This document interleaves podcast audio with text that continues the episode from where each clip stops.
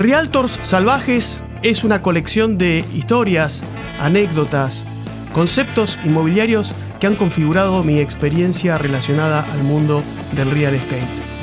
Mi idea es trasladarte todas estas ideas, estas historias que me acompañaron en toda mi experiencia inmobiliaria para que puedas incorporar estos conceptos a tu propuesta inmobiliaria. Realtors salvajes, hechos reales del real estate real.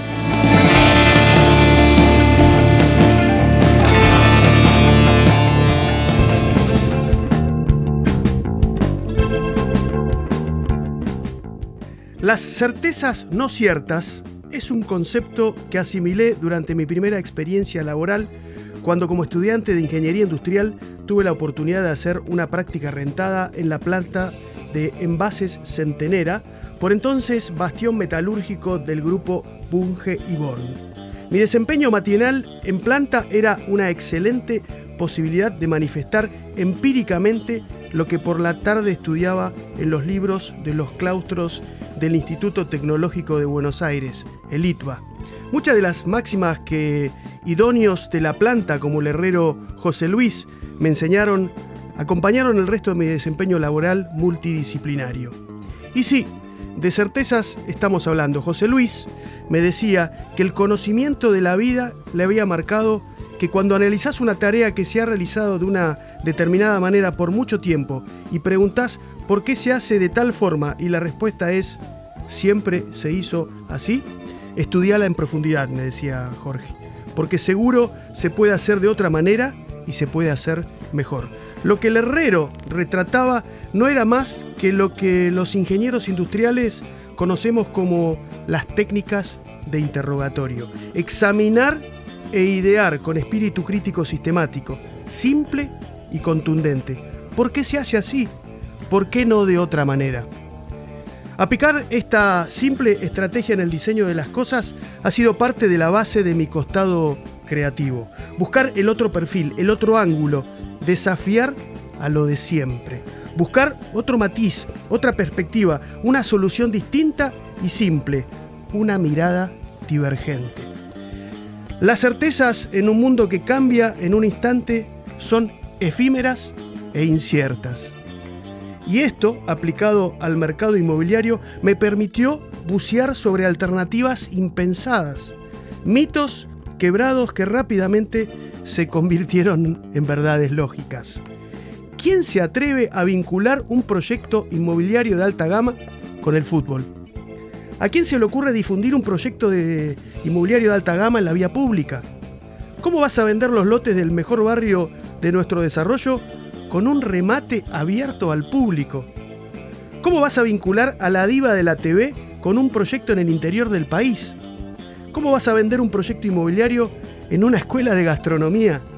¿Cómo vas a difundir un proyecto inmobiliario en un driving de golf con sus profesores? Las respuestas fueron acciones tácticas muy exitosas de varios de los desarrollos inmobiliarios del mercado argentino. Por citar ejemplos concretos que podrían trasladarse a cualquier mercado del mundo.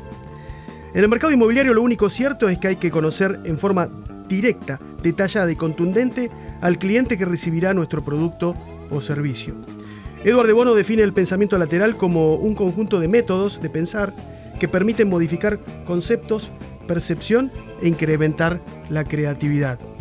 Es un conjunto de teorías de pensamiento divergente que no son inmediatamente obvias, que no pueden ejecutarse aplicando solamente la lógica tradicional paso a paso y que se centran en generar nuevas ideas, en cambiar conceptos y perspectivas. La aplicación del pensamiento lateral en el negocio inmobiliario posibilita la concepción y resolución creativa de los problemas. Pensamiento lateral aplicó Dipsa, el primer desarrollador que puso pie en Puerto Madero de Buenos Aires, cuando años después exportó ladrillos presentando Renoir, su último desarrollo en el barrio, en foros y eventos inmobiliarios europeos, armando una red de ventas en España y Estados Unidos para lograr un 40% de ventas de sus departamentos en el exterior.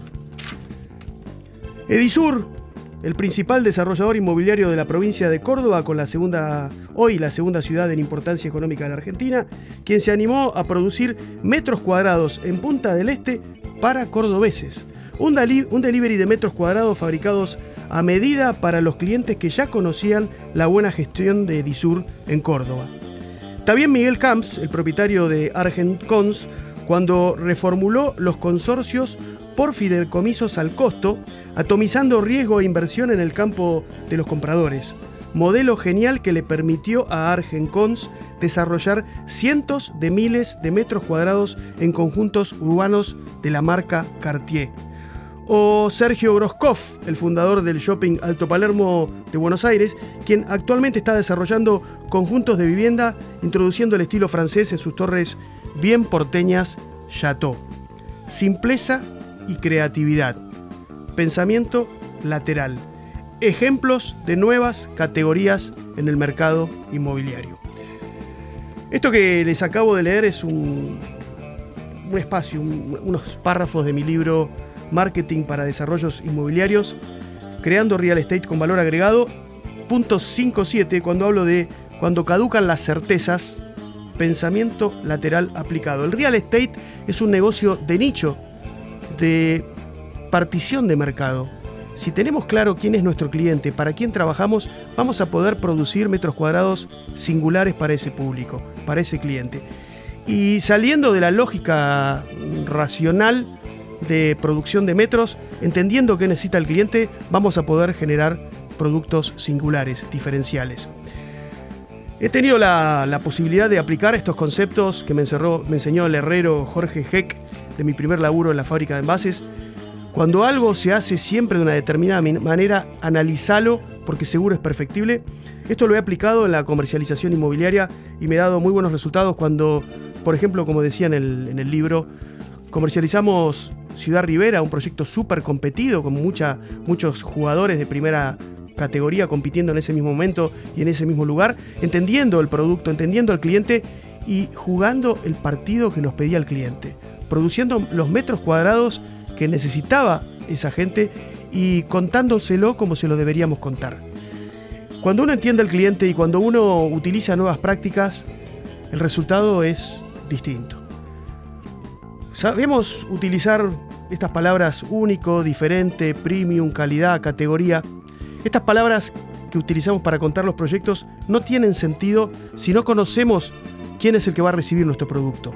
Y si entendemos quién va a recibir nuestro producto, le vamos a cambiar a esa palabra, le vamos a meter el contenido, que es ser distinto es, por ejemplo, estar en una situación de cercanía al río Paraná como ningún otro proyecto residencial de la ciudad de Rosario.